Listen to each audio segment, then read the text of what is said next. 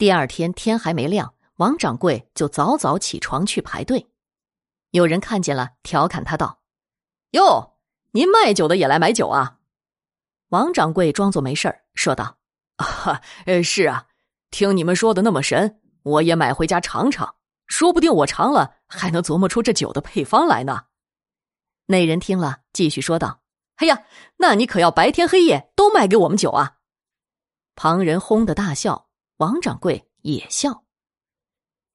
日落前，王掌柜终于抢到了酒，就急急忙忙坐上轿子，七拐八拐来到了县衙。县令见了，直夸好，拿出早就准备好的带塞子的铁瓶，把酒装了进去，然后用绸子把铁瓶细细的包了一圈又一圈，放进木盒，交给差役，带上写好的公文书信。连夜赶路，呈交给上级。次日早上，县令带了一大批人来到了酒铺门口，叫人在酒铺墙上贴了两张告示，并向人群大声解释上面的命令。我们一直以来都是远离经济重地的小地方，这里又群山环抱，往来送货资也多有不便，所以到现在，我们一年收成要是好的话。大家都太太平平过日子，要是稍微有个天灾什么的，收成不好，那明年大家就得靠朝廷的赈灾款紧巴巴的过日子。谁愿意听天由命，天天过苦日子呀？现在我们就有一个机会，看到没有？我身后的这个奇人为大家创造了一个千载难逢的机会，我们可以出产我们县独有的酒。把它呈给我们英明的皇上，为我们争取更多的拨款，为我们发展酿酒经济，吸引外面的人主动来我们这里买酒。我们可以开酒馆、开客栈，挣更多的钱，过更好的日子，再也不怕有蝗虫或者天灾了。县令激情澎湃的在前面讲，围在旁边的群众听了，仿佛看到了希望。也深受鼓舞，忍不住拍手叫好。县令满意的接着说：“为了发展我的酿酒业，我打算先帮这个酒店的老板扩展门面，然后找几个人做他的帮手，扩大规模，提高产酒量。这样大家以后再也不用排队买酒了，想喝随时可以买。有更多人买酒后，再扩大规模，人人都可以参与。”但是现在还是请大家先忍一忍自己的馋劲儿，这装修扩大门面是要时间的。为了以后白天黑夜都能喝到酒，就请大家忍这五天。这五天内，我一定督促我的手下把这些做好。所以大家先散了吧。五天后，你们就可以有酒喝，不愁买不到酒喝。刚刚还对县令的才华佩服的五体投地的人们。现在开始沉默了，其中有个人小声问道：“酒铺老板同意了吗？”这也是大家的疑问。县令肯定的说：“他会的，我这次亲自过来就是要说服他，我相信他一定会识大体的。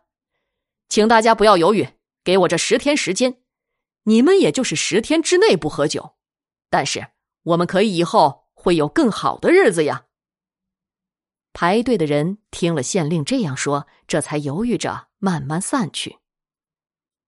傍晚，酒铺开门，县令只是象征性的问了几句，然后强令翻修。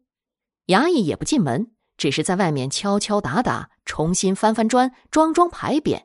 就这样弄了四天。可这四天对县令来说度日如年，当时算好时间，来回五天足矣。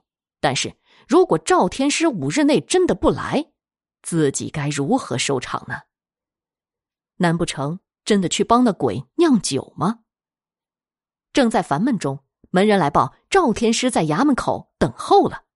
县令兴奋的健步如飞，到门口迎接赵天师进来。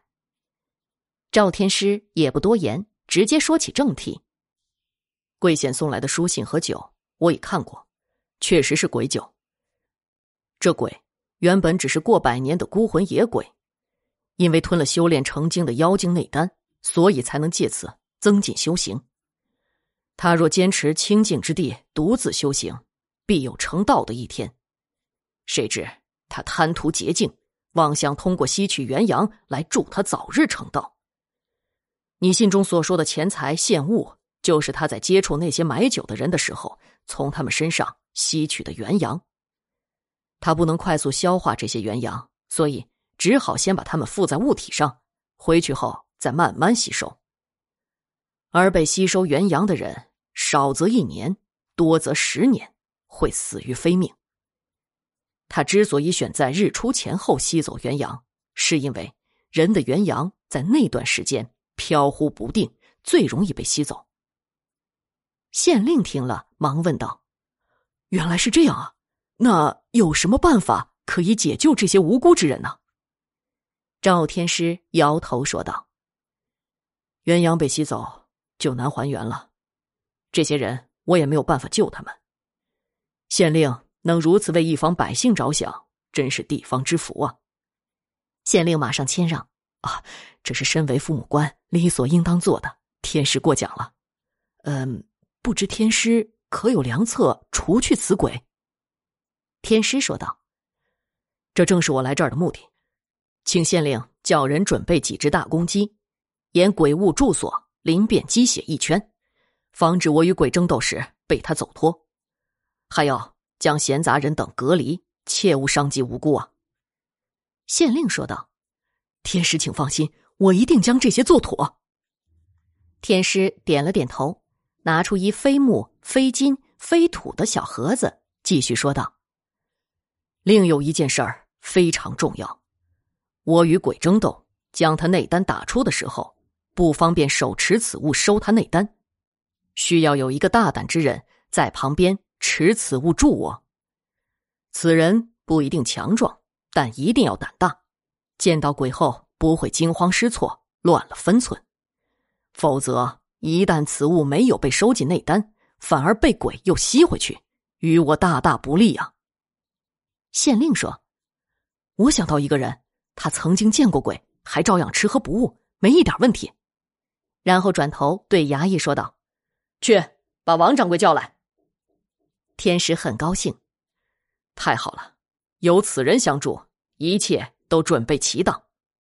那我明日日中时除鬼。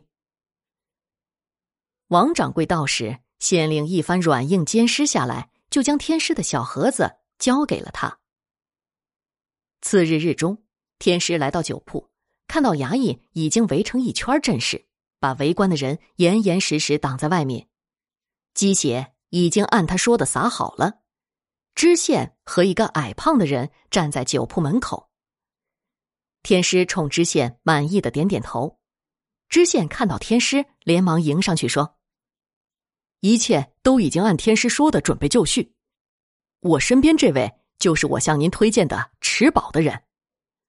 好，有劳了。”然后转向王掌柜说道：“想必知县大人。”已经告诉你你的任务了，王掌柜毕恭毕敬的回答：“呃，是的。”那好，随我进来吧。王掌柜跟在天师后面走了进去。那鬼已经在里面静静的等候他们了。见到他们，便说道：“我与你井水不犯河水，你为什么要多管闲事儿？如果你从此门退出。”并擦掉鸡血，我们从此相安无事；否则，我们今日难免一较高下。天师不屑，哼，你也只不过是孤魂野鬼幻化而成，有什么能耐和我较高低？真是不自量力！我今日来就是要打得你魂飞魄散，永世不得翻身的。鬼听了他的话，气得牙齿咯吱咯吱的响，要马上动手。天师叫住他：“慢！我这里有刚练成的飞剑，我倒想试下它的威力。你若能挡住它，我就叫人把门口的鸡血擦掉。”鬼听了，立马回复道：“好，就让你试试。”天师笑了笑，运出飞剑，对着鬼正面袭来。鬼使出全力来抵挡飞剑，谁知。天师此时又快速的甩出了一个金球，碰到对面的墙，又折回来，狠狠的击中了鬼的背。鬼不提防，被击中后猛地吐出腹中的红珠。天师冲王掌柜大喊道：“开！”王掌柜迅速的打开盒子，对准红珠，红珠嗖的一下被收进了盒子里。王掌柜马上又把盒子盖上，然后快步跑到外面。鬼这时才知道自己上当了，想抢回内丹，但天师的飞剑紧紧的逼着自己，只好眼睁睁的看着王掌柜拿着内丹跑了出去。如今内丹已失，法力已毁大半，自己肯定不是天师的对手。想逃，但外面有机邪阻挡。